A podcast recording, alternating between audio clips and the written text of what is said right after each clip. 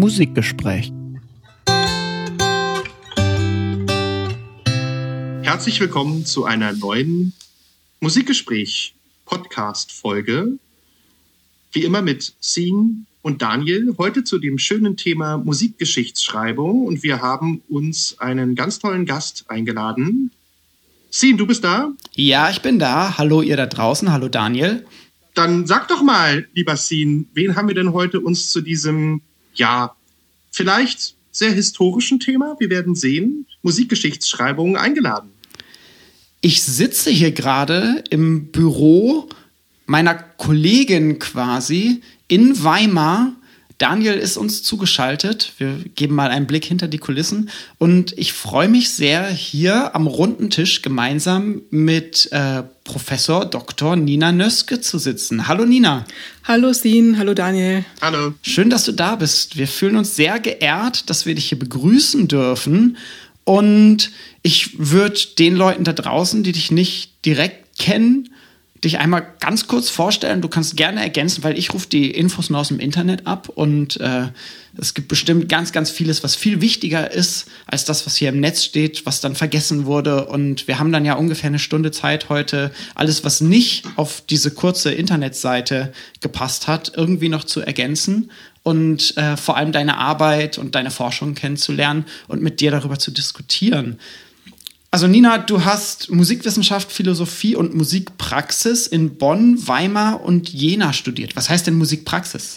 Äh, Musikpraxis ist eine Spezialität in Weimar. Das heißt, man kann das als Nebenfach studieren und hat dann eben auch praktische Anteile. Das heißt, man kann sich da zum Beispiel auch ein Schwerpunktfach aussuchen. Ich hatte Klavier. Das war ganz wunderbar. Ist Klavier dein Erstinstrument? Bist du Pianistin? Ich bin Pianistin, ja. Okay, aber nie beruflich gemacht, sondern. Nein, nur in der Freizeit beziehungsweise im Studium. Sehr schön. Ich glaube, das kennen wir alle so ein bisschen, dass wir dann die Instrumente nebenbei noch machen. Wobei ich auch immer finde, dass Instrumente einen super Zugang auch zur Theorie liefern. Ich finde, das ist schon sehr hilfreich, auch ein Instrument zu spielen. Mir hilft es auf jeden Fall immer sehr. Ich habe meinen Fagott jetzt seit über einem Jahr nicht mehr angefasst. Ich, jeden Tag denke ich mir, ich könnte mal wieder Fagott spielen, aber ich komme gerade irgendwie nicht dazu. Ach Daniel, und du warst auch vergangenes Jahr so stolz, dass du endlich wieder ein Fagott hast und das jetzt auch äh, spielbereit ist. Ja, Vielleicht morgen fange ich an. Sage ich mir auch immer. Bestimmt morgen, ja. Okay, zurück zu dir, Nina. Du hast dann in Weimar-Jena promoviert. 2005 dann fertig promoviert zum Thema neuer Instrumentalmusik in der DDR. Darüber mhm. werden wir heute auch ein bisschen sprechen. Und dann als wissenschaftlicher Mitarbeiterin gearbeitet und dich durch die langen Querelen des akademischen Mittelbaus gekämpft und hattest dann ab 2014 eine Professur an der äh, Hochschule für Musik und Tanz heißt sie, glaube ich. Ne? Theater ne? in dem Fall. Musik und Theater. Hochschule für Musik und Theater in Hamburg. Mhm. Und bist jetzt seit vergangenem Jahr, seit 2022 genau, ja. in Weimar. Mhm. Hast kurz nach mir dann quasi hier angefangen. Ich glaube, das stand schon fest, dass du kommst, als ich angefangen habe. Ja, wir waren so. beide zusammen in einer Einführungsveranstaltung oder, oder wie man das nennt. Ja, ganz genau. Ich erinnere mich. So mhm. dieses, das erste Treffen Welcome. für die Mitarbeitenden. Genau. wir haben dann relativ schnell gedacht, oh, das ist ja super, dass Nina jetzt hier ist. Müssen wir nicht nach Hamburg fahren, sondern dann können wir mit dir direkt so eine Folge hier machen. Äh, herzlich willkommen, schön, dass du da bist nochmal von unserer Seite und wir freuen uns sehr auf das Musikgespräch mit dir. Ja, vielen Dank. Ich freue mich auch sehr und bin gespannt.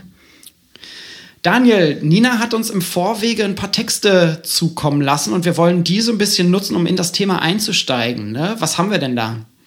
Ja, genau. Wir haben, kann man schon sagen, drei Texte uns zur Vorbereitung genommen, die sich im weitesten Sinne alle um Musikgeschichtsschreibung drehen, wobei sie in allen drei Fällen ein Spezifikum der Musikgeschichtsschreibung ähm, behandeln. Das ist zum einen ein Text über, über Gender, über die Genderforschung, dann über äh, neue Musik und DDR, Geschichtsschreibung der neuen Musik in der DDR und ja, 50 Jahre nach Erscheinen von Karl Dahlhaus Analyse und Werturteil hast du quasi Karl Dahlhaus aufgegriffen und ähm, über das Werturteil in der heutigen Zeit äh, auch einen Text geschrieben. Sehr spannend.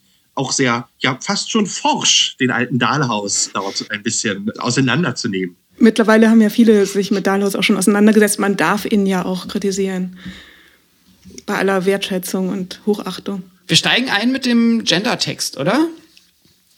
Ja, vielleicht, weil wir ja über, weil der Überbegriff dieser Folge ja Musikgeschichtsschreibung ist, wollte ich dich fragen, Nina, ob du vielleicht in ganz kurzen, knappen Sätzen, ähm, ja, vielleicht, ich möchte nicht von einer Definition sprechen, aber vielleicht ähm, das Thema Musikgeschichtsschreibung ein bisschen umrahmen könntest als Expertin? Ich muss gestehen, da habe ich mir jetzt äh, also zu einer Definition oder zu einer Rahmung noch gar keine ganz konkreten Gedanken gemacht. Ich würde das eher als Frage verstehen, also als, als Rahmen selbst, den man füllen muss und auch sehr unterschiedlich füllen kann. Also was Musikgeschichtsschreibung genau ist, das sehen äh, eigentlich alle anders und man muss sich da selber einen Weg suchen und den dann auch gehen und vielleicht auch mehr oder weniger konsequent und offen und immer wieder sich selber auch die Frage stellen, was will ich eigentlich äh, oder was mache ich eigentlich da, wenn ich Musikgeschichte schreibe?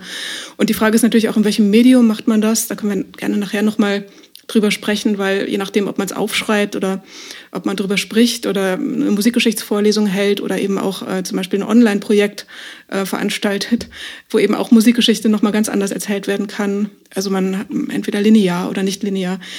Ihr merkt, das kann man gar nicht definieren. Das ist ja auch im Endeffekt so ein bisschen, ja, würde ich jetzt schon mal ein bisschen steil gehen und sagen, ähm, die, was du jetzt gerade beschrieben hast, so ein bisschen Topos der Artikel, die du uns geschickt hast, dass man das halt wirklich auch als Frage versteht und auch von verschiedenen Seiten halt letztlich beleuchtet. Mhm. Und wo wir vielleicht einsteigen ziehen, ist in den ähm, ja, kurzen Text, der in einer Fachzeitschrift erschienen ist. Äh, im Herbst 2018 ähm, zu musikalischer Genderforschung in der du ja am Anfang erst beschreibst, wie Musik und Gender überhaupt entstanden ist. Also es gibt quasi eine, eine Forschungsgeschichte dieses Forschungsgegenstandes. Ich finde, nebenbei bemerkt, ähm, ich glaube, Sim, du kannst mir da bestimmt äh, auch recht geben, wenn man mal auf einer musikalischen Genderforschungstagung war, sich da wirklich verschiedene Schulen einfach auch gegenseitig teilweise wirklich auch beißen. Also ja, es ist ein ja. sehr breit gefächertes Fach mittlerweile eine eigene Forschungsrichtung mit eigenen Traditionen. Ne? Und äh, ich habe den Artikel hier ausgedruckt aus der Zeitschrift des Interdisziplinären Zentrums für Geschlechterforschung IZFG. In Hast Bern. du uns den Artikel zukommen lassen ähm, mit dem Titel? Den muss ich hier einmal blättern. Hier, ihr da draußen, so klickt Papier. Erkenntnis, Interesse und Werturteil ziehen. Erkenntnis, Interesse und Werturteil, ja. Ja, da ist das Werturteil offensichtlich auch schon mit dabei. Da ist es wieder, mhm, das Werturteil. Genau. Darauf kommen wir doch zu später zu ja. sprechen. Vielleicht kannst du, Nina, ja, ohne dass wir jetzt diesen Artikel natürlich jetzt irgendwie komplett reproduzieren wollen, uns nochmal einen, einen kurzen Einblick geben und unseren Zuhörerinnen erklären, äh, wie sich sozusagen das Feld der, der Genderforschung in der Musik aufspaltet. Mhm. Also das ging ja schon los ähm, Ende der 70er Jahre, ähm, wo man eben versucht hat, ähm, Frauen in die Musikgeschichte reinzuschreiben oder sich erstmal gefragt hat, wo bleiben denn überhaupt die Frauen in der Musikgeschichte? Also die Dirigentin Elka Mascha Blankenburg hat sich da in der Zeitschrift Emma, die ja wohl bekannt ist, genau diese Frage gestellt und das hat auch sehr viel Aufmerksamkeit äh, auf sich gezogen. Und dann schließlich hat Eva Rieger äh, das Buch mehrfach aufgelegt, Frauen, Musik und Männerherrschaft geschrieben und das wurde wurde auch wirklich sehr, sehr intensiv rezipiert und damit hat sie eben im deutschsprachigen Raum die Genderforschung in der Musikwissenschaft quasi eröffnet. Und dann wurde es eigentlich ähm, ja, ins Rollen gebracht und viele andere haben sich auch damit beschäftigt. In den 80er und 90er Jahren ging es dann vor allem auch darum, sich erstmal zu fragen, ähm, wen gab es denn da eigentlich? Also wer hat komponiert? Was, was gab es sonst für Frauen in der Musikgeschichte? Auch durchaus ähm, Interpretinnen oder Musikschriftstellerinnen. Und das war sozusagen ja so die erste Phase der musikwissenschaftlichen, jetzt eigentlich Frauenforschung. Und schließlich so in den 90er Jahren, äh, durchaus von den USA ausgehend, ist vielleicht als Name wichtig Susan McClary, hat man dann eben auch nach Gender gefragt, also nach den Zuschreibungen von Geschlecht, Geschlechtlichkeiten. Da ging es dann eben nicht nur um die äh, biologischen Frauen, sondern eben auch um die Frage, was heißt denn eigentlich Weiblichkeit und gibt es das auch in Kompositionen? Ähm, gibt es da bestimmte Konnotationen, die als eher weiblich gelesen werden oder nicht oder eher männlich ähm, und hat sich da eben noch ganz andere Fragen gestellt oder dann auch so ein bisschen abstrakter gefragt. So jemand wie Eduard Tanzlik zum Beispiel mit seinem berühmten Text vom musikalisch Schönen, der dann eben ja von dieser verrotteten Gefühlsästhetik sprach und Gefühle sind ja seit jeher immer eher mit dem Weiblichen verbunden. Das heißt also, da ist so eine gewisse, gewisse Misogynie letztlich auch noch mit dabei, die man dann durchaus auch aufdecken muss und kann und natürlich, was auch ganz wichtig dann wurde und eigentlich auch schon in den 80ern ähm, gemacht wurde, dass man eben nach dem eigenen Standort fragt. Also sagt, ich, ich bin jetzt hier, ich forsche über Frauen in der Musik und ich mache das aus dieser Perspektive und mit diesem Erkenntnisinteresse. Und ich interessiere mich aus diesem Grunde für Gender. Das war eben tatsächlich relativ neu in der Musikwissenschaft, dass man eben genau das auch reflektiert hat und eben nicht nur so getan hat, als ob man jetzt irgendwie quasi naturwissenschaftlich daran geht und sich total ausklammert. Und da, davon ausgehend von dieser Spannung eben, äh, dass man eben ein quasi eigentlich ein objektives Erkenntnisinteresse hat, aber gleichzeitig eben auch ein bestimmtes Interesse verfolgt. Äh, von dieser Spannung aus ähm, ist dieser Text ja ausgeschrieben worden. Da frage ich mich dann eben auch, wer ist man denn eigentlich dann als Forschende oder Forschender? Was macht man da eigentlich? Und ähm, fragt man sich dann eigentlich auch, ist das jetzt wertvolle, tolle Musik, die ich da untersuche von den Komponistinnen? Also äh, soll ich jetzt immer nur gucken, was, was großartige Kompositionen sind? Soll ich nach dem weiblichen Beethoven suchen? Oder mache ich eigentlich doch was anderes? Ist nicht was anderes doch auch mindestens genauso interessant? Und ja, da versuche ich dann so ein bisschen äh, bestimmten Überlegungen nachzugehen und komme dazu zu einem Schluss, der auch nicht so richtig äh, zum Ende kommt, weil ich den Eindruck habe, das ist noch ein Prozess, der auch jetzt noch weitergedacht werden muss. Es ist ja zunächst auf jeden Fall sehr spannend, wie ich finde, und auch äh, für mich immer auch ein bisschen diffus, dass es sich ja hier teilweise wirklich um zwei ganz unterschiedliche Geschichten handelt. Ne? Das eine ist halt wirklich eine Frauenforschung, wo wirklich explizit danach gefragt wird, was haben Frauen getan? Und dann geht es ja wirklich um dieses, um das Gendern, um das Zuschreiben des Weiblichen. So, was, was jetzt aus meiner ganz persönlichen Sicht für mich eigentlich ein bisschen die spannendere Frage ist. Also nicht um das erste jetzt halt irgendwie abzuwerten, aber das ist ja wirklich eine rein, äh, vielleicht ist profan das falsche, falsche Begriff, aber das ist ja eine klassische, einfach sagen, was machen Frauen, was machen Männer? Und der Begriff der Weiblichkeit ist ja dann in dem Sinne einfach ungeschlechtlich im weitesten Sinne. Ne? Der wird ja ganz anders einfach gewertet und, ähm, und da, da geht es ja einfach darum, dass jetzt auch, weiß ich nicht, irgendwie jeder Charakter, egal ob männlich oder weiblich oder divers, weibliche oder männliche Konnotationen mhm. in seinem Habitus einfach letztlich hat. Mhm, genau.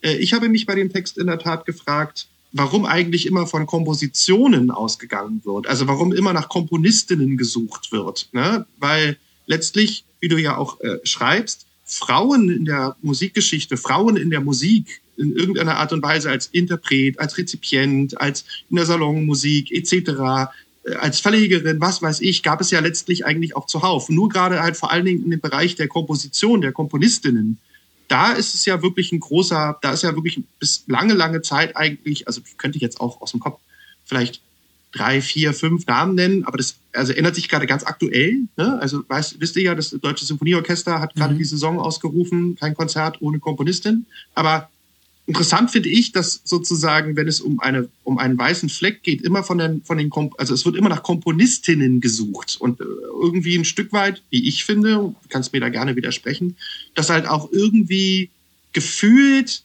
immer so ein bisschen darüber gesetzt. Ne? Also wie gesagt, man ist man sucht eine weibliche Komponistin und verkennt vielleicht irgendwo ein Stück weit, das ist jetzt ein bisschen provokant, die Tatsache, dass eigentlich Frauen schon immer eine Rolle gespielt haben in der, in der Musik, im mhm. Musikbereich. Ja, vielleicht ganz kurz nur. Es gibt natürlich viel, viel, viel mehr Komponistinnen, als wir das ahnen. Also gerade ist ein Buch auch rausgekommen, 250 Komponistinnen.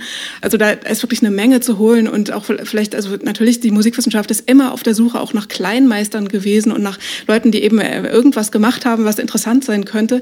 Und da findet man tatsächlich doch auch relativ viel äh, bei Frauen. Also das ist gar nicht so, dass diese Sachen wirklich uninteressant wären oder so. Und das ist natürlich ein legitimes Erkenntnisinteresse, dass man einfach nach, nach Lücken sucht, vielleicht auch aus, einem bestimmten, aus einer bestimmten bestimmten Perspektive heraus, ein bestimmtes Interesse auch und dann eben versucht, das, das zu füllen. Und ähm, das ist, also natürlich findet man dann auch bestimmte Aspekte, die, äh, die gar nicht so profan sind, äh, wie du das äh, gerade gesagt hast, sondern wo man dann einfach nochmal merkt, äh, es gibt andere Dinge in der Musikgeschichte, die vielleicht wenig berücksichtigt wurden, die eben aber auch ins Zentrum rücken können, wenn man sich dafür interessiert. Und natürlich hat die Musikwissenschaft dann auch in den 80er, 90er, Nullern und auch 10er Jahren bis heute gefragt nach zum Beispiel ähm, Nachlassverwalterinnen oder wie gesagt auch Schriftstellerinnen Musikerinnen, Frauen, die in irgendeiner Form quasi auch Schülerinnen waren und, und etwas, also zum Beispiel, ich habe in jüngerer Zeit mich mit großer Begeisterung auf die Klavierkomposition von Marie Jael gestürzt, die mit Liszt zusammengearbeitet hat, könnte man eigentlich in dem Fall besser sagen, als dass sie bloß Schülerin war. Also mit anderen Worten, da, da kann man wirklich sehr, sehr viel finden und von dort aus kommt man auch zu bestimmten Fragestellungen, auch äh, sozialgeschichtlich, äh, kulturell, die sicherlich äh, einfach hochinteressant sind. Ich muss gestehen, dass ich auch erstmal Gender interessanter fand, als ich da hinkam. Ich, also ich habe in Weimar ja studiert und bin hier wirklich gar nicht in Kontakt gekommen mit irgendwie äh, Komponistinnen oder Gender oder so und bin dann nach Hannover gegangen, wurde dann Mitarbeiterin im Forschungszentrum Musik und Gender und habe mich dann vor allem auch dafür interessiert, ja, was sind denn eigentlich Gender-Konnotationen, wie kann man diskursgeschichtlich da rangehen? Ähm, das waren für mich die interessanten Fragen ich, ja, und wie, wie kann man fündig werden, wenn man sich Musik anschaut? Äh, wie kann man das verbinden mit diesem Interesse? Also von da kann man, glaube ich, unglaublich viel machen und das hat sich ja auch mittlerweile so ergeben, dass einfach ganz, ganz viele äh, Forschungsstränge sich daraus jetzt in den letzten vielleicht zwei, drei Jahrzehnten entwickelt haben. Wir sind ja nun dabei, über Musikgeschichtsschreibung zu sprechen. Mhm. Und du hast schon angedeutet, ne, es gibt so dieses ganz klassische Beispiel, dass es zwar Komponistinnen gab, aber die in der Musikgeschichtsschreibung dann nicht weiter auftauchen. Die wurden entweder vergessen oder systematisch dann auch ausgelassen.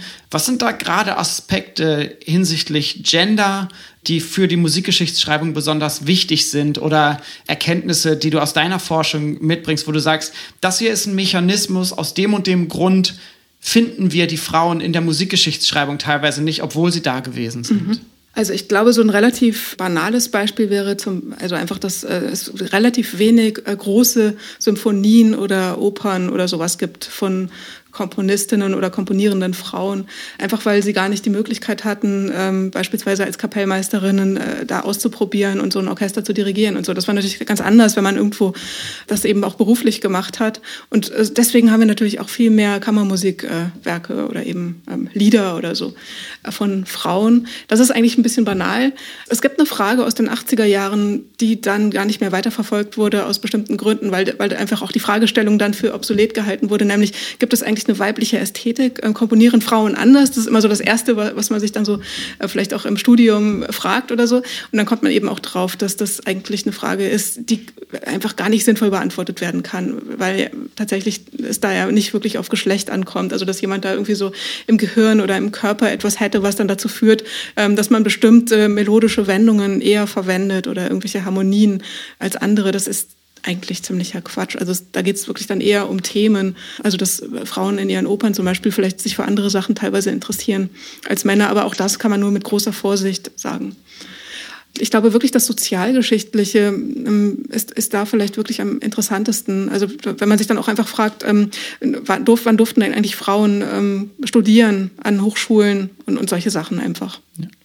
Ich würde dazu vielleicht noch ergänzen, wer schreibt denn überhaupt die Geschichte? Mhm, ne? Also auch genau. der Bereich der akademischen Musikwissenschaft ist halt als akademische Disziplin lange Zeit sehr männlich besetzt gewesen, mhm. weil an den Universitäten ne, Bildungszugang und so weiter lange Zeit das auch einfach ein krasser Männerüberschuss war.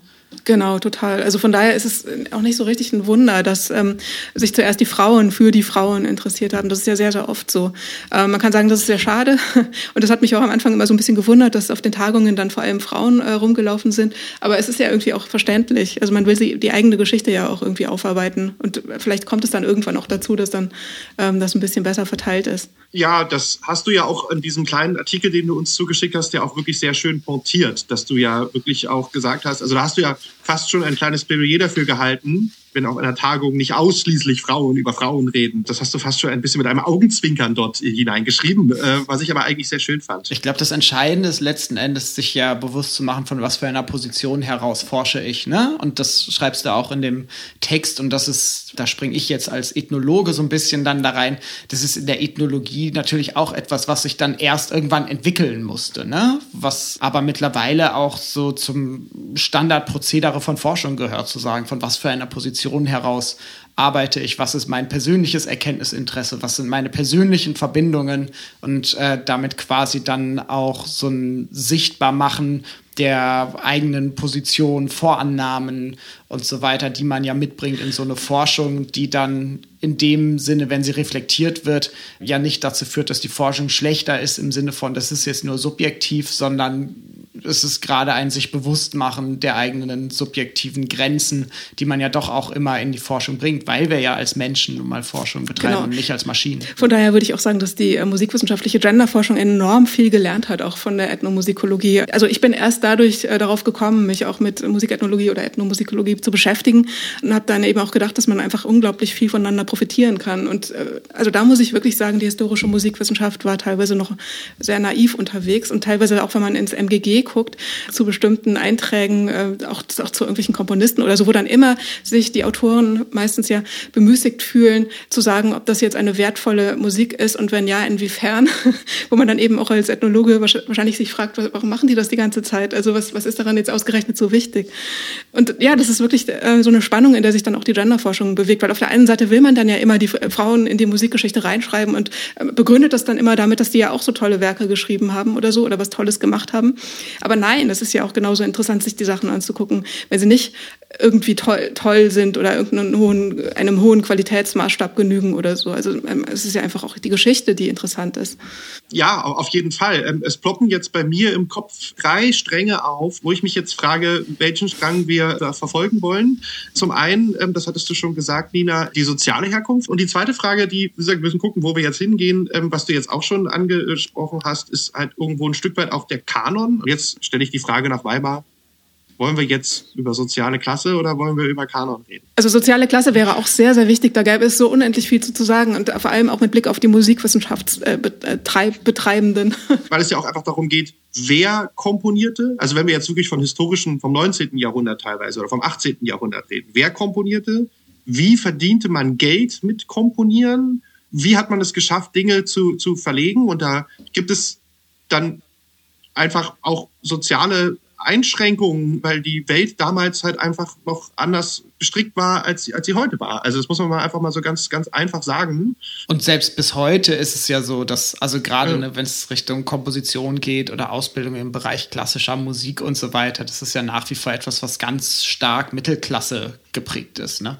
Ja. Genau, obere Bildungs Also obere Mittelklasse ja. Bildungsbürgertum. Mhm. Ja. Also man braucht schon auch ein bisschen Muße und ein bisschen finanziellen Vorschuss, um es mal so ein bisschen salopp zu formulieren. Oder ganz schlicht auch ein Klavier. Also das ja. hatten längst ja. nicht alle im 19. Jahrhundert. Klavierunterricht. Richtig. Ja. Und was wir ja eigentlich nur damit sagen wollten, war, dass einfach auch soziale Herkunft, soziale Klassen natürlich auch äh, in, im Bereich der Musikgeschichtsschreibung von jeglicher Hinsicht halt einfach eine große Rolle spielen.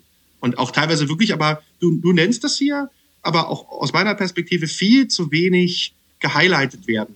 Ja. innerhalb der, der Wissenschaft. Ja, ja, das stimmt, genau.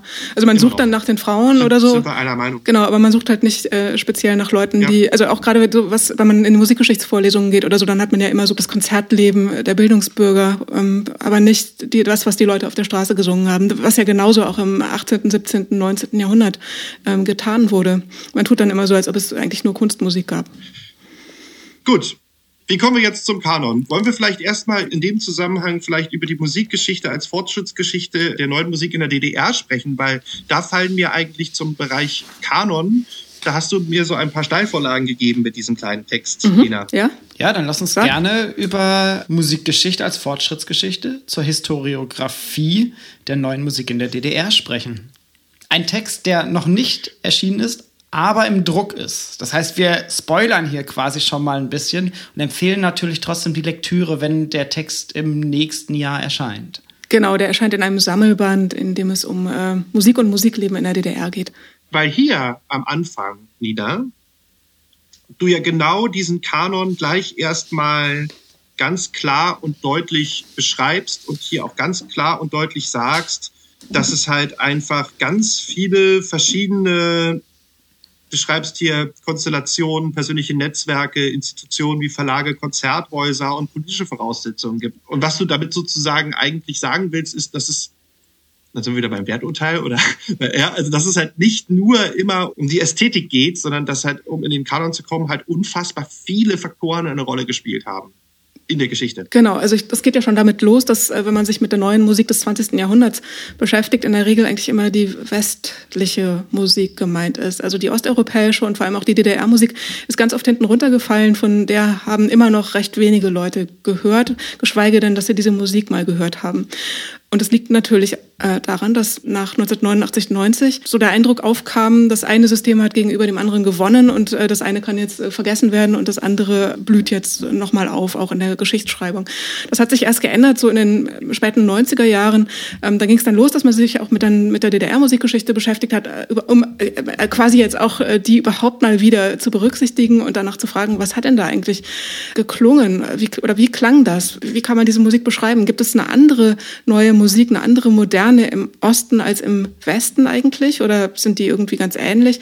Das war so die erste Frage, die man sich gestellt hat. Aber die ist natürlich auch alles andere als neutral ist, denn so die ersten Arbeiten dazu haben sich vor allem auf die neue Avantgarde-Musik gestürzt natürlich. Also man dachte dann, das ist jetzt das Interessante, äh, die wirklich die, die Musik, die irgendwie autonom ist, die jetzt auf keinen Fall äh, sozialistischer Realismus sein soll, der ja in den 50er Jahren ganz stark war, auch in der DDR, auch sehr stark vom Staat und von der Partei gefördert wurde. Das sind dann so sehr tonale Kantaten oder auch symphonische Werke, die teilweise so klingen, als ob sie im 19. Jahrhundert entstanden sind.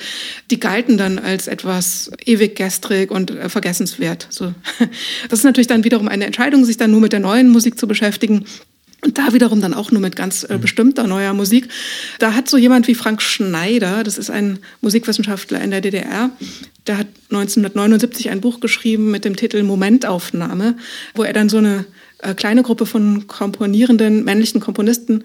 Äh, ich glaube, es ist keine Frau dabei. Es könnte Ruth Zechlin dabei gewesen sein, aber ich glaube, das sind wirklich eigentlich nur Männer, also die er so als besonders gut hervorhebt. Und das hat sich dann teilweise bis heute fortgesetzt. Also dieses eine Buch von 1979 hat dazu geführt, dass man sich vor allem für eine bestimmte Gruppe von Komponisten interessiert hat. Also eine ganz, ganz starke Art von Kanonbildung, die damit eben auch betrieben wurde. Und da kann man wirklich ganz gut studieren, gerade auch mit Blick auf die DDR, welche Mechanismen da eine Rolle gespielt haben. Also auch persönliche Netzwerke vor allem. Was ich ja spannend finde auch, wir sehen hier eigentlich einen Mechanismus, der fast ähnlich ist wie bei der Frauenforschung. Ne? Du mhm. hast vorhin gesagt, da sucht man irgendwie nach dem weiblichen Beethoven. Ja, also man nimmt irgendwie etwas, das man schon kennt und sucht nach dem weiblichen Pendant. Und jetzt bei der DDR ist es irgendwie das Gleiche. Man kennt so die westliche Avantgarde und dann guckt man, ob es irgendwie das Gleiche in der DDR mhm. gab, ohne jetzt auf irgendwie Spezifika zu schauen. Mhm. Und was ich dann auch vor dem Hintergrund, gerade auch bei DDR-Forschung ist das ja ganz stark immer wieder merke, ist, dass bei Musik aus der DDR das immer direkt in Relation zum politischen System gesetzt wird und das politische System ganz stark mitgedacht wird bei der Auseinandersetzung mit westdeutscher Musik das politische System aber eigentlich fast immer ausgeblendet ja. wird oder fast gar keine ja. Rolle spielt. Ja, ja. Es, also ja, vielen Dank. Also erstmal, das ist natürlich sehr menschlich, dass man erstmal so naheliegende Fragen sich stellt. Ne? Also davon ausgeht, was kennt man ähm, und dann eben dort weiterfragt und dann vielleicht irgendwann dazu kommt auch äh, und die Idee hat, mal in noch eine andere Richtung zu gehen und nicht nach dem weiblichen Beethoven zu suchen, wo es einfach dann noch viel interessanter wird. Eben auch nicht nur nach der ähm, sogenannten Avantgarde und dem besonders fortschrittlichen, in Anführungszeichen, Anführungszeichen in der Musik zu suchen, sondern einfach wirklich mal schaut, was war denn da eigentlich? Und dann ist es wirklich ein riesiges Problem meines Erachtens, dass man immer nur die DDR äh, unter politischen Vorzeichen, also die DDR-Musik unter politischen Vorzeichen betrachtet und nicht die westdeutsche Musik. Denn in Wirklichkeit ist ja alles politisch bedingt und politisch beeinflusst, sehr, sehr stark sogar. Und das hat man eben tatsächlich vergessen, wenn man noch die Perspektive des Kalten Krieges aus westlicher Sicht weiterführt und weiterschreibt. Und das machen teilweise auch noch ein paar Kollegen heutzutage, ohne es selber zu bemerken. Also da gibt es dann auch tatsächlich so einen blinden Fleck, anstatt dass man wirklich mal schaut, was äh, gab es denn da eigentlich auch für Abgrenzungsbestrebungen äh, durch äh, vermeintliche Autonomieästhetik im Westen. Also so jemand wie Adorno war sich durchaus bewusst, dass er sich auch abgegrenzt hat gegenüber der, wie er es selber genannt hat, gegängelten Musik im Osten. Und das war natürlich dann auch seinerseits wieder ein, ein politischer Schachzug, in dem er da eine bestimmte Ästhetik verfochten hat und nicht nur er. Wobei du ja auch den ein oder anderen Künstler zitierst, der sagt, dass in der DDR Komponieren ja auch durchaus teilweise wirklich von den Komponistinnen ein Ansporn war. Also dass sozusagen, dass die auch ganz bewusst sich mit dem politischen System auseinandergesetzt haben und dass auch einige gesagt haben, als dann plötzlich die Freiheit war, gab es plötzlich halt einen Markt, an dem man sich etablieren konnte und dann gab es halt plötzlich einen ganz anderen Widerstand, aber letztlich der dann vielleicht gar nicht so Früchte getrieben hat dann im Endeffekt. Genau, das ist, das ist wirklich sehr faszinierend, sich das mal anzuschauen, auch sehr traurig. Also da könnte man sich so jemanden wie Rainer Bredemeier anschauen, der in den ähm, DDR-Jahren, auch in den 80er Jahren beispielsweise noch sehr, sehr wichtig war, weil er einfach so komponiert hat, dass man sich als zuhörende Person gefragt hat, was meint er denn damit eigentlich? Also inwiefern wird eventuell jetzt hier auch Bezug genommen auf den Staat DDR zum Beispiel oder auf das System, in dem wir hier leben und wie kann man zwischen den Zeilen hören, zwischen den Noten hören und da was rausfinden? Also man hat anders zugehört. Und nach 89, 90 1990 fiel diese Art von Zuhörern interessanterweise weg. Und das heißt also, Redemeyer konnte nicht mehr so komponieren, wie er das noch zuvor gemacht hat, mit dieser Zeichenhaftigkeit von Klängen oder er musste die Musik einfach anders verwenden. Jedenfalls das, was er gemacht hat, hat die Menschen nicht mehr interessiert. Und das heißt, er war dann auch nicht mehr gefragt. Hat dann ja, glaube ich, auch geschrieben oder mal gesagt, dass die Verlage ihn fallen gelassen haben wie Fliegen oder wie, ich weiß nicht mehr genau, wie er es ausgedrückt hat, wie irgendwie etwas Überflüssiges, äh, Lästiges. Und er sich dann einfach nochmal komplett neu erfinden musste. Und es ist ihm nicht gelungen und anderen Kollegen ist es vielleicht ein bisschen besser gelungen. Wir haben hier also sozusagen, um das versuchen zu zusammenzufassen, eine Kanonbildung auf zweierlei Ebene. Ne? Es ist einmal irgendwas Ästhetisches auf eine gewisse Art und Weise, weil das in Abgrenzung passierte zum System. Also man hatte dann irgendwie ein politisches Werturteil dann oder genau, man hat zugehört und gesagt, ah, wo, wo klingt da vielleicht Kritik durch, wo klingt da vielleicht Agreement durch. Andererseits, und das ist ja eigentlich eine ganz schöne klassische Form, die man natürlich auch ein Äquivalent in anderen Bereichen findet, hat man wirklich einen Schriftsteller oder einen Interpreten oder einen, einen Menschen, der letztlich sechs Namen nennt oder sieben und die dann quasi von 79 an irgendwie, die sind dann so wie, wie so eine Pfalz, die sind dann erstmal so wie so ein Pflock so eingehauen und dann sind die da. Und dann kriegt man die sozusagen nicht mehr weg und auch nichts mehr drumherum. Mhm. Also es sind eigentlich irgendwie zwei Aspekte, die da halt irgendwie, irgendwie ganz, ganz, ganz aufschlussreich sind. Ja, es gibt sicherlich noch viel, viel mehr Aspekte, die man äh, sich dann auch nochmal genauer anschauen müsste. Also die Gera-Ferienkurse für neue Musik zum Beispiel, die kein Mensch kennt, obwohl das wirklich ein ganz wichtiges Festival für neue Musik war in der DDR, wo eben auch eigentlich auch sowas wie Kanonbildung betrieben wurde. Oder eben welche Sachen wurden eingespielt auf Schallplatte, welche nicht und so weiter und so fort. Also wer hat eine Professur bekommen? Und da wiederum kann man auch nach Gender fragen, weil es tatsächlich interessanterweise, obwohl die DDR sich sehr auf die Fahnen geschrieben hat, äh, sozusagen Gleichberechtigung und alles das zu verwirklichen. Ähm, es gibt wirklich nur eine berühmte berühmte Komponistin aus der DDR. Das ist Ruth Zechlin und die anderen waren alle Männer. Also, also so richtig weit her war es letztlich dann damit auch nicht. Äh, je weiter man nach oben kam und je wichtiger die Position war, ähm, auch in der DDR, desto mehr Männer. Ich finde, was man vielleicht an der einen oder anderen Stelle, was ich immer ganz interessant finde oder was man, was ich immer auch ein bisschen highlighte, weil wir gerade von Kanon reden, ist wirklich auch ein bisschen die Wirtschaftlichkeit, die du ja auch irgendwie wie nennst, die ich immer auch sehr wichtig finde zu nennen, die ich auch gerne meinem Konzertpublikum erzähle. Es gibt ein schönes Beispiel und zwar von Edward Elgar, die Serenade für Streicher, die er selbst einem Verleger so untergejubelt hat. Also er hat diese Serenade für Streicher im Grunde genommen gespielt und verlegen lassen mit dem Aspekt der Spielbarkeit, der Kammermusik und der Tatsache, dass es gut schnell gedruckt ist. Und die Serenade für Streicher hat es in den Kammerorchesterkanon weltweit geschafft. Einzig und allein aus diesem wirtschaftlichen Aspekt. Ne? Mhm. Weil er einfach sagt so, ja, das ist gut zu spielen, das ist leicht und gut mhm. zugänglich, weiß ich nicht, breit kompatibel oder so ist es. Und dann haben dann quasi die, sagen dann die Manager der Orchester, ja, fein, dann, dann spielen wir das. Ne? Also und, und das mhm. hat quasi in keinster Weise, also das kann man sicherlich analysieren und Elgar ist ja auch ein durchaus renommierter Komponist, aber es gibt im Endeffekt für die Tatsache, dass das äh, in der Spielzeit öfter gespielt wird, überall auf der Welt, hat rein ökonomische Gründe. Ne? Mhm. Es ist einfach ein gut verlegtes Werk. Zumindest ja. in der Anfangszeit wahrscheinlich, ne? Ja. Also wenn ja, es sich dann einmal durchgesetzt hat und im Kanon drin ist, dann, dann ist es irgendwie drin, man kriegt es nicht mehr so leicht raus. Aber es ist natürlich interessant, dass da jemand wirtschaftlich argumentiert hat, ganz zu Beginn der Entstehungszeit. Hatten wir ja auch bei Beethoven schon, also teilweise, wenn man sich halt mit Primärquellen von Komponisten, Komponistinnen beschäftigt, dann ist das teilweise sehr, sehr wirtschaftlich intendiert ne? und hat es dann in den Kanon geschafft. Na klar, ich sage immer, was hat Beethoven gemacht, wenn er kein Geld hatte? Dann hat er Klaviersonaten geschrieben, weil da konnte er die ja. Drucker halt gut verkaufen, da gab es ein Publikum. So. Ja, ja, so ist es. Ja. Genau, ist natürlich auch ein wichtiges Thema. Äh, also, na klar, also gerade mit Blick auch auf Konzertkanon oder so. Also man, natürlich manche Sachen ziehen, also was man nicht kennt, da gehen die Leute erstmal überhaupt nicht hin, das weiß man. Und wenn sie es ein paar Mal gehört haben, dann gefällt es ihnen in der Regel äh, etwas besser. Und das heißt also, irgendwie muss man es erstmal reinkriegen. Ja. Und es muss natürlich, also um etwas in den Kanon zu kriegen, muss wirklich sehr, sehr, sehr viel passieren. Das geht nicht so schnell. Interessanterweise wird noch ganz kurz nochmal zur Genderforschung und äh, also äh, die Genderforschung interessiert sich ja seit 40 Jahren dafür. Was machen die Frauen? Gibt es Komponistinnen? Was für mhm. Werke gibt es, die interessant sind? Die Öffentlichkeit, äh, soweit ich das jetzt mitgekriegt habe, in Deutschland interessiert sich vielleicht seit fünf Jahren dafür und, und jetzt aber natürlich auch sehr, sehr stark aus verschiedenen Gründen, weil das einfach gerade ein Thema ist, was sehr viel Öffentlichkeit bekommt, äh, auch MeToo und was, was auch immer da alles noch mit reinspielt. Also da gibt es eben diese Ungleichzeitigkeit. Und man, natürlich fragen sich jetzt viele, so jemand wie Eva Rieger, ich sage das seit 40 Jahren, wieso passiert da nichts? Wieso ist in den Konzerthäusern immer noch dasselbe? Jetzt passiert es so ganz langsam. Und jetzt muss man natürlich darüber schreiben, jetzt muss man darüber nachdenken, jetzt muss man sich wirklich mit der Musik auseinandersetzen.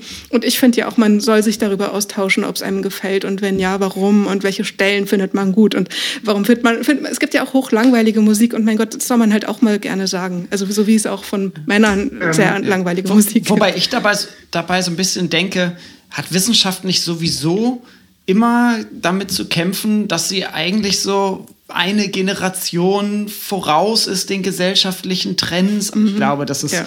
in der Wissenschaft oftmals so ein Problem oder eine der Herausforderungen, aber vielleicht eben auch die Stärke der Wissenschaft, dass sie halt eben bestimmte Erkenntnisse dann zutage fördert.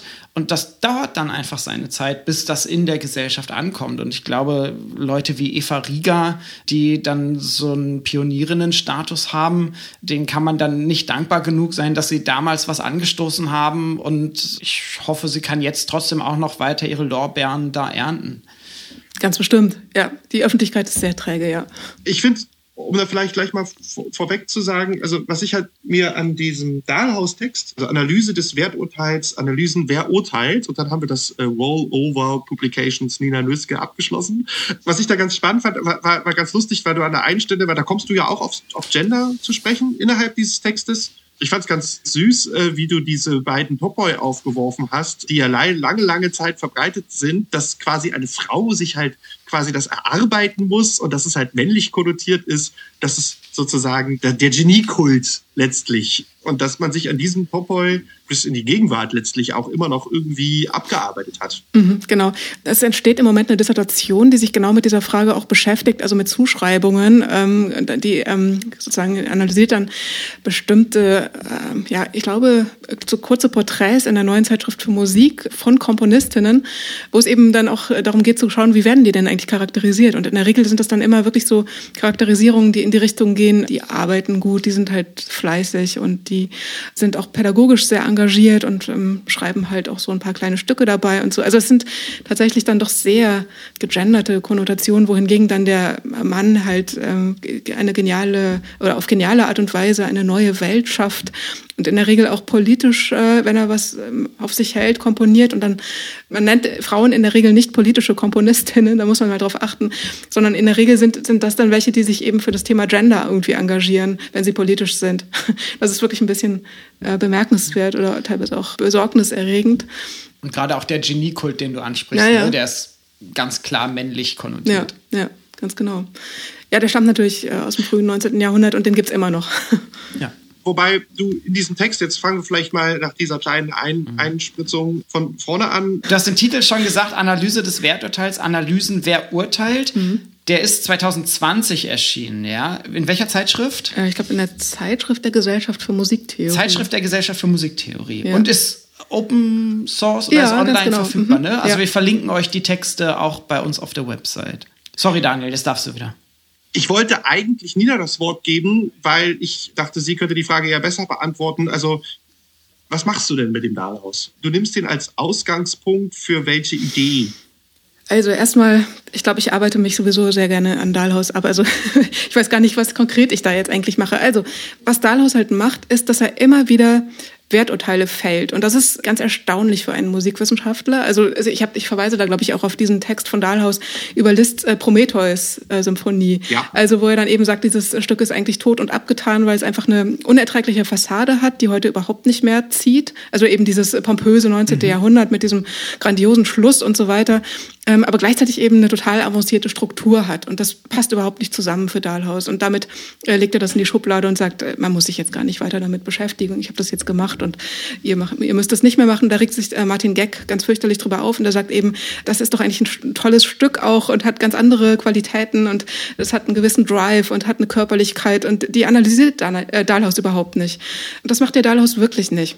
Also weswegen ich mich in dem Text so an Dahlhaus abarbeite, das ist, weil Dahlhaus tatsächlich bestimmte Kriterien und Maßstäbe an Werke anlegt und die als gültig voraussetzt. Er analysiert dann ja auch verschiedene andere Sachen, die ich habe mich auch intensiv mit Kitsch beschäftigt, die er dann auch als kitschig bezeichnet, wie zum Beispiel ähm, dieses Ave Maria von Gounod äh, beziehungsweise dann auch Bach oder eben auch von Tekla Badajewska Baranowska dieses Gebet ähm, einer Jungfrau, die er eben auch äh, wirklich ganz negativ beschreibt. Und was ich jetzt interessant fände, wäre zu fragen, was für Qualitäten haben denn diese Musiken? Wieso sind die denn so erfolgreich gewesen? Und äh, wie kann man eventuell dort auch ähm, analysieren, wie wirklich Körperlichkeit da drin steckt? Also gerade in jüngster Zeit Zeit wurde das ja immer mal wieder in den Blick genommen, sowas wie Gesten in der Musik beispielsweise. Das ist ja wirklich eine hochinteressante Frage. Wie, wie kann Musik gestisch sein? Weil ja eine Geste sowohl was Geistiges, Seelisches als auch was Körperliches hat. Und da ist ja Musik prädestiniert, dass sie sowas in sich aufnehmen kann. Und danach fragt Dahlhaus nicht. So. Und das hat mich so ein bisschen geärgert vielleicht. Und ich versuche in dem Text einfach nochmal dafür zu plädieren, ähm, sowohl dem eigenen Urteil zu vertrauen, also warum reißt mich etwas mit, aber eben auch nochmal ganz genau in die jeweiligen Zeiten zu schauen. Also wie haben die Leute das damals wahrgenommen, wie wurde ein Stück rezipiert, mit welchen Begriffen wurde das beschrieben, dann wirklich nochmal so eine Art von, von Verortung in der Kultur zu veranstalten, ohne das auf so einer rein geistigen Ebene, wie Dalos das gemacht hat, dann in die Schublade zu legen. Und da fand ich den Bogen ganz spannend, den du geschlagen hast, weil als ich angefangen habe, den Text zu lesen, habe ich gedacht, okay, du siehst jetzt die Ästhetik als so wichtigen Teil von Musikwissenschaft, dass Musikwissenschaft eigentlich immer irgendwie auch bewerten soll, aber das tust du eigentlich gar nicht, sondern du nimmst dann eben auch diese Aufforderung zum Werturteil fällen, was glaube ich schon so eine der wichtigen Thesen ist bei dir. Du sagst, fälle ein Werturteil, du kehrst es dann eigentlich um zu werde dir bewusst ja. über deinen eigenen Musikgeschmack, über die Werturteile, die du sowieso immer wieder vielleicht auch unbewusst fällst und reflektiere das in deinem wissenschaftlichen Arbeiten, womit wir eigentlich schon wieder bei der Positionalität wären, die du, wir vorhin angesprochen haben. Und das fand ich einen interessanten Kniff, das so dann in dem Text zu drehen und äh, das eben dann auch als eigentlich unverzichtbaren Teil von Forschung zu mhm, Ganz wenden, genau. Ne? Ja, ganz genau. Darauf will ich hinaus. Also man urteilt immer, man bewertet auch immer. Es kann mehr oder weniger bewusst sein, aber äh, dann ist es wissenschaftlich redlich, das offen zu legen und auch die Position offen zu legen, von der aus man spricht. Und ehrlich gesagt, ich kann, ich kann jemanden, der sich so komplett raushält, also ich kann dieser Person nicht glauben erstmal und ich, ich kann dann natürlich dann auch irgendwie den Text nicht so richtig ernst nehmen, weil ich eigentlich glaube, wenn jemand sich mit Musik beschäftigt, dann ist da irgendwas dabei, was auch diesem Phänomen äh, klang irgendwie oder, oder was da resoniert auch in dieser Person oder eben auch gerade nicht. Und das ist wichtig zu sagen. Also von daher ja ganz genau. Und anschließend an die Kanonbildung, das schließt natürlich auch mit ein, mit welcher Musik wir uns überhaupt befassen. Mhm. Ne? Also auch schon der Auswahlprozess ist verknüpft mit Werturteilen, die wir fällen, weil wir sagen, das ist jetzt irgendwie das Stück, das ist es jetzt wert, analysiert zu werden. Das Selbst wenn wir vielleicht sogar schreiben, so, ja, wir finden es schlecht aus den und den mhm. Gründen oder so, oder wir finden es äh, kompositorischen Müll, dann hat uns ja trotzdem irgendwas daran gereizt, dass wir sagen, wir nehmen das jetzt in einen Artikel auf, der dann publiziert wird. Genau, also es muss immer irgendeinen Grund geben, weswegen man sich mit einer Sache beschäftigt, aber das muss natürlich wirklich nicht zwingend sein, dass ich dieses Stück oder Werk jetzt äh, für besonders wertvoll halte, sondern es kann natürlich auch sein, dass ich da irgendwas faszinierend finde, dass da irgendein Widerspruch drin steckt oder dass die Rezeption auf irgendeine Art und Weise besonders ist.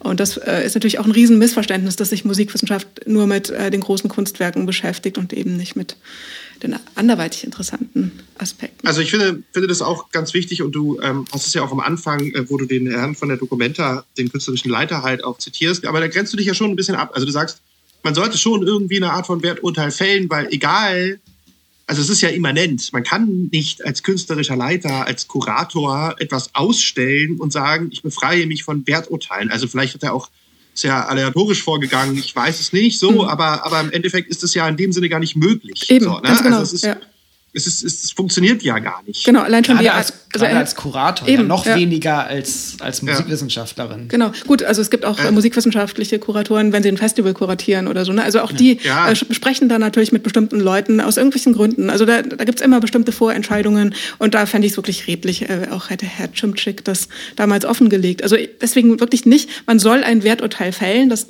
eigentlich eher nicht, sondern eher, man soll äh, sich dessen bewusst sein, dass man fällt und das reflektieren und offenlegen legen und sozusagen sich dann noch aus, auf, ja, auf zweiter Stufe selber betrachten. Das äh, muss man dann eben dann noch als wissenschaftlich tätige Person tun. Ja, das hat daraus jetzt vielleicht nicht so. Aber ähm, ich finde nebenbei bemerkt den Text von 1970 als Analyse Werturteil von Dalaus, ich fand den ja immer so, ich fand Dalaus in dem Zusammenhang auch immer so ein bisschen bipolar, also wenn ich das mhm. jetzt mal so salopp formulieren darf, weil ich finde halt den Appendix, in dem er die Analysen macht, wo er dieses Werturteil dann fällt, steht, finde ich, so ein Theorieteil, teilweise wirklich auch sich teilweise wirklich äh, ja unverständlich gegenüber. Also ich habe das immer sehr zweigeteilt gesehen mhm. eigentlich. Ähnlich wie bei Adorno nebenbei bemerkt. Der Appendix bei Dahlhaus, den habe ich äh, als junger Student ja fast schon ein bisschen als Polemik, so ein bisschen als Pamphlet äh, mit einem gewissen humoristischen Aspekt gelesen. Und den Theorieteil fand ich eigentlich wesentlich tiefer. Mhm, ja. so, also so im Sinne von, jetzt rotzt da noch mal einen raus und will ja nochmal gucken, ob es, ob es, ob es auf seine Theorien auch Anwendung finden, um sich dann gleichzeitig irgendwie zu widersprechen. Nichtsdestotrotz ist dieser Dahlhaus-Text natürlich eminent wichtig für die gesamte Disziplin. Mhm, genau. Aber er hat eben auch seinen blinden Fleck, den er nicht reflektiert. Und das ist wirklich interessant. Ja, ja. Mhm. Meine Güte, 1970. Klar. ja, ja. ja. Äh, ich erinnere mich ähm, an eine Diskussion, Daniel, die wir irgendwann noch mal hatten. Da ging es auch darum, äh, legen äh, Musikforschende offen, ob sie die Musik, zu der sie forschen, mögen oder nicht mögen. Und wir hatten so ein bisschen drüber gelacht, dass es in manchen äh, Traditionslinien halt total gang und gäbe ist, dass man das irgendwie offenlegt oder sich auch distanziert. Aber das Beispiel hatten wir ja auch, als ich Lehre gemacht habe zu meinen Skinhead-Forschungen, ja. Wurde ich halt auch von den Studentinnen dann nach der Veranstaltung gefragt, so ob ich denn Skinhead sei oder ob ich denn, warum ich denn mich mit Skinheads beschäftige. Ja, genau. das kenne ich. Und ich habe halt, ich habe in dem Kontext überhaupt, ich habe die Frage gar nicht verstanden. Ja, bei mir war das Gleiche. Nein, ich wurde halt immer ja. gefragt bei meiner Dis, äh, als ich mich mit DDR-Musik beschäftigt habe, ob ich dann auch selber ah. aus der DDR komme, weil man konnte sich nicht vorstellen, dass jemand, der aus dem Westen kommt, sich auch dafür interessieren könnte. Und das ist aber so. witzig so, weil in manchen Kontexten wird das halt gefragt, aber so, du, Daniel, wenn du jetzt zu Bach geforscht hättest, niemand hätte dich gefragt, aber Herr Siebert, aber Sie gehen doch nicht etwa in Bach-Konzerte, oder? Ja, so. so also ist so, ich sage so, ich sage, nein, ich bin kein Skinhead, habe ich dann immer gesagt. Und ich war auch nie einer. So, also Und gleichzeitig würden fast alle davon ausgehen, dass du der Musik von Bach, wenn du über sie schreibst, irgendwie was abgewinnen kannst. Ne? Also ja, äh, es wäre ja. total komisch, wenn äh, du zu Bach forschen absolut. würdest, aber sagst du, ja, pff, musikalisch lässt mich das eigentlich total kalt. Ja. Aber es ist in der Tat, das haben ja schon viele Leute vor uns auch äh, publiziert und geschrieben. Also das ist ja ein Thema, was auf jeden Fall was auf jeden Fall drin ist. Aber nochmal zum ästhetischen Werturteil und da müssen wir nochmal zum Ende kommen übrigens, Steven. Wir plaudern schon wieder. Wir sind schon wieder in Plauderlaune. Ja. Was ich nochmal highlighten möchte, ist an der Stelle, dass, was du ja auch sagst und was man vielleicht an der Stelle nochmal nennen sollte, ist, dass wirklich solche Begriffe wie neu und Fortschritt sich so unfassbar krass doll ja ins ästhetische Werturteil ja wirklich schon in die Köpfe reinge geimpft werden. Ne? Und mhm. Bis heute ja auch. Und nicht nur im Diskurs der Avantgarde, sondern das geht ja bis in den Pop-Bereich rein. Ne? Ja, richtig. Stimmt. Ja, also ich meine, das kann man im gewissen Rate auch nachvollziehen, wenn man daran denkt, dass die Leute ja nicht äh, gelangweilt werden wollen oder so. Also dieser Wunsch, etwas Neues zu erfahren, einfach um etwas zu lernen oder irgendwie anders daraus hervorzugehen um, und ein neuer Mensch zu sein oder so, das kann man schon irgendwie verstehen, das stimmt schon. Auf der anderen Seite ist es aber, also ich, ich kann es als, als in ein Konzert gehender Mensch irgendwie nachvollziehen, so dass ich, ähm, ich, ich bin geflasht von irgendwas, weil es was komplett anderes ist als das, was ich kenne. Ich habe jetzt ähm, neue Dimensionen erfahren. Aber als Musikgeschichtsschreibende halte ich diese Kategorie für komplett, ja. also als eine Kategorie unter sehr vielen anderen, die genauso wichtig sind. Und es ist ja auch äh, interessant vor dem Hintergrund, dass es dann trotzdem diese Idee des Neuen und des Fortschritts gibt, weil wenn ich sage, ich, ich möchte was hören, was ich so noch nicht gehört habe, mhm. dann kann ich mir auch Musik aus irgendeiner Kultur anhören, Genau. mit der ich bisher noch nichts zu tun Ja, so hatte. es. also gerade, ich meine, heutzutage ist der Diskurs sowieso vielleicht noch mal ein bisschen anders, weil so die fast Allverfügbarkeit von Klängen unser Klangempfinden, glaube ich, und unser Musikempfinden doch auch verändert. Aber so die Möglichkeit zu sagen, okay, ich höre mir was an, was vielleicht schon ein bisschen älter ist, aber mit dem bin ich bislang persönlich noch nicht in Berührung gekommen. Die Option gab es ja fast immer, von daher hinkt so die Argumentationsweise, ich möchte etwas hören, was ich noch nicht kenne, als Begründung dafür, ich brauche einen Ja, ja. musikalischen Ja, Fortschritt. Muss man es anders begründen, also dass man einfach den Anspruch hat, ähm, die äh, Welt entwickelt sich weiter, also äh, sozusagen die schreitet fort, was natürlich auch aus heutiger Perspektive, glaube ich, ziemlicher Schwachsinn ist, wenn man das behaupten würde. Aber gut, also es, äh, die Welt verändert sich und die Musik äh, Aber ich glaube, viele halten daran fest. Also gerade Ja. auch so Technik, Euphorie, technischer Fortschritt und so weiter ist ja nach wie vor so ein ganz großes Thema ne? im Bereich Ja. Digitalisierung oder so Gesundheit. Optimierung von Prozessen, Gesundheit und so weiter. Ich glaube, dass so Fortschrittsnarrative noch sehr stark Das wäre eigentlich ein Thema für einen eigenen Podcast nochmal. Also, Stimmt. ja, Du gehst auf Hegel ein, ne? Genau, also äh, genau. Hegel ist so einer, dem wir das verdanken und dann sind wir eigentlich schon wieder so bei Hegel, Kant, Mhm. äh, Aufklärung, die ja so Fortschrittsideen ganz stark propagieren und gerade Hegel mit seinen Geschichtsthesen ist dann ja für Geschichtsschreibung bis heute wahrscheinlich sehr prägend. Mm, Total. Das Problem ist halt nur, wenn man nach dem Fortschritt sucht in der Geschichte und sich vor allein äh, darauf fokussiert, dann entgeht einem eigentlich sehr, sehr, sehr viel, äh, was so in, in anderen Strängen auch vorhanden ist und was eben nicht in diesen einen Fortschrittsstrang kommt. Ähm, gerade so, was, was zu Beginn des 20. Jahrhunderts an Avantgarde äh, vorhanden war, da ist ja wirklich sehr, sehr viel auch in der Geschichtsschreibung hinten runtergefallen, auch nicht nur Anfang 20. Jahrhundert. Also das heißt, also ich glaube, ähm, man, der Kopf bleibt freier und ähm, die Geschichte ist interessanter, wenn man einfach diese Fortschrittsgeschichtserzählung als ein Thema unter vielen ansieht und das eben auch bereits als Gegenstand vielleicht sogar behandelt. Du schreibst in deinem Text äh, zur neuen Musik in der DDR, der dann bald erscheint, davon, dass es manchmal erhellender sein kann, äh, sich einzelne Situationen Ja. anzuschauen, als Stationen aneinander zu reihen. Also es ist jetzt nicht, ich weiß nicht genau, äh, was das Wording ist, ich hole das gerade aus meinem Kopf raus, aber du schreibst über Situationen Ja. versus Stationen. Genau, Und genau. das fand ich äh, ein interessantes Wortpaar, Ja. äh, weil das, glaube ich, auch so ein Trend in der Geschichtsschreibung, und wir sind ja hier bei Musikgeschichtsschreibung heute, darstellt und vielleicht das dann auch so die Zukunft der Musikgeschichtsschreibung ist? Frage ja, an dich. Ja, kann ich mir vorstellen. Also das ist ja auch die Idee, dass man sich, wenn man sich Situationen anschaut, mal versucht, in die Köpfe der Menschen zu schauen. Wie haben die die damalige Realität wahrgenommen? Was hatten die zum Beispiel auch für Zukunftsvorstellungen, die nicht eingetreten sind? Das finde ich wirklich eine hochinteressante Frage. Gerade auch so in jüngerer Zeit ins Blickfeld gerückt ist. Und natürlich, jetzt kommen wir vielleicht auf das Online-Medium. Also hier kann man Geschichte natürlich noch mal ganz anders erzählen als in der linearen Buchform. Ähm, das heißt, wenn man es online macht, dann muss man sich wiederum ganz andere Fragen stellen, wie man das Ganze aufbereitet. Und da kann man natürlich sich dann auch wirklich in eine Situation vertiefen, indem man das auch, um diesen alten Begriff multimedial zu verwenden, wenn man das multimedial letztlich macht.